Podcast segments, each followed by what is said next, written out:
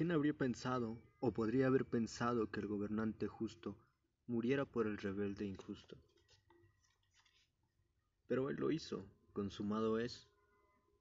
Dios perdona al pecador porque no perdonó a su Hijo. Dios puede pasar por alto tus transgresiones porque puso esas transgresiones sobre su unigénito Hijo hace casi dos mil años. Si crees en Jesús, ese es el punto. Entonces tus pecados son cargados y llevados lejos por aquel que fue el macho cabrillo expiatorio por su pueblo. Te diré esto acerca de mí para animarte.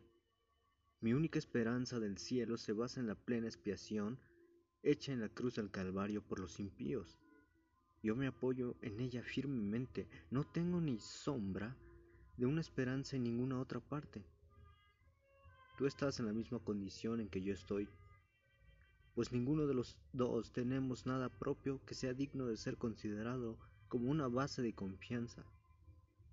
Juntemos nuestras manos y quedémonos juntos al pie de la cruz y confiemos nuestras almas de una vez por todas a aquel que derramó su sangre por los culpables. Nosotros seremos salvados por el único y el mismo Salvador. Si tú pereces confiando en Él, yo he de perecer también. ¿Qué más podría hacer para demostrar mi propia confianza en el Evangelio que expongo ante ti?